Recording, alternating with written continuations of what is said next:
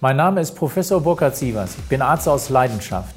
Aber als Arzt einer großen Klinik und in meiner Praxis sehe ich täglich kranke Patienten, aber auch die Krankheiten des Gesundheitssystems. Daran muss sich was ändern. Podcast Sievers Sprechrunde, der gesundheitspolitische Talk.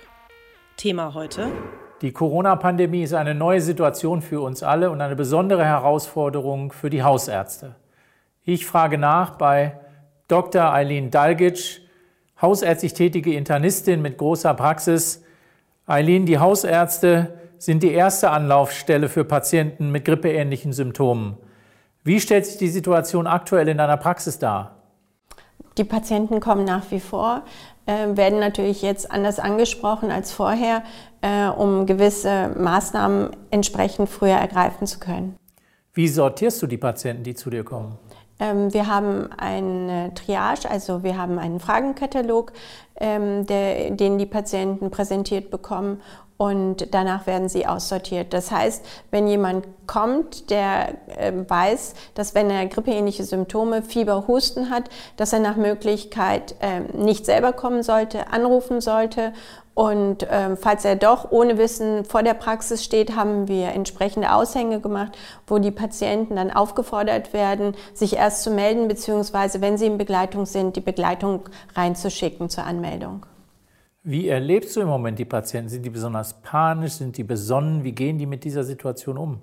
Ähm, ich merke eigentlich keinen großen Unterschied, ganz im Gegenteil. Also der Zulauf ist nach wie vor. Ähm, wir versuchen das natürlich etwas auszusortieren, indem wir sagen, wenn es nicht dringlich ist und nicht unbedingt erforderlich, sollten die Patienten den Weg in die Praxis im Augenblick vermeiden. Wie sollten sich die Patienten deiner Meinung nach aktuell verhalten? Wann sollten sie zum Hausarzt gehen? Wann sollten sie zu dir in die Praxis kommen? Und wann sollten sie lieber fernbleiben und zu Hause bleiben? Also die Patienten, die nicht unbedingt in die Praxis müssen, sind solche Patienten, die zum Beispiel für ein Wiederholungsrezept kommen oder einen Brief abgeben wollen oder sich äh, informieren wollen oder die zu prophylaktischen Untersuchungen kommen wollen. Ähm, die müssen nicht unbedingt in die Praxis zum jetzigen Zeitpunkt kommen.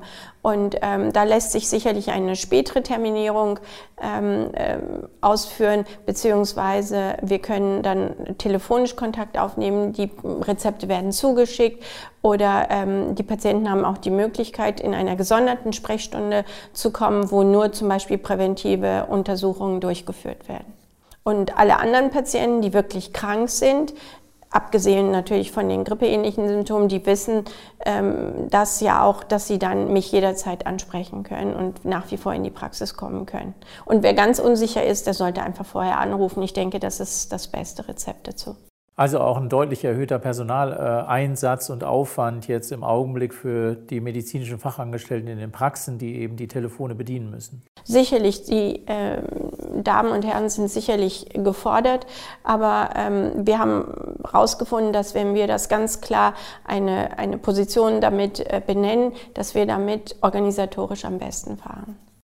Und wie empfindest du die Situation bzw. die Information, durch die Kassenärztliche Vereinigung, das ist ja die äh, übergeordnete Organisation der Hausärzte oder der niedergelassenen Ärzte. Gibt es genügend Informationen? Bist du ausreichend präpariert?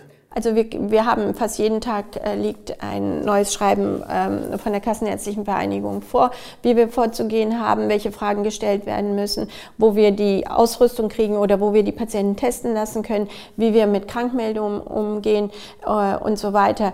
Ich denke, ähm, wir müssen die Sache sehr ernst nehmen. Zur Panikmache ähm, tendiere ich natürlich nicht, ähm, aber ich merke das auch im Alltag gar nicht, dass die Patienten panisch sind, sondern sie sind vielleicht etwas verunsichert. Manche fragen, aber manche rechnen gar nicht, dass sie infiziert sein können. Hast du das Gefühl, dass sich die empfohlenen Allgemeinmaßnahmen bei den Patienten im Kopf gefestigt haben und dass die auch durchgeführt werden? Ja, also das denke ich schon. Also ich spreche auch, ich habe viele Kinder in der Praxis. Ähm, ich spreche die Kinder aktiv an, frage, wie sie es mit der Handhygiene, Handwaschhygiene handhaben. Ähm, auch den Eltern ähm, lege ich das natürlich nahe. Und ich merke an der Resonanz, dass die schon Bescheid wissen und auch entsprechend sich verhalten. Für die kommenden Wochen gutes Durchhalten und dir vielen Dank.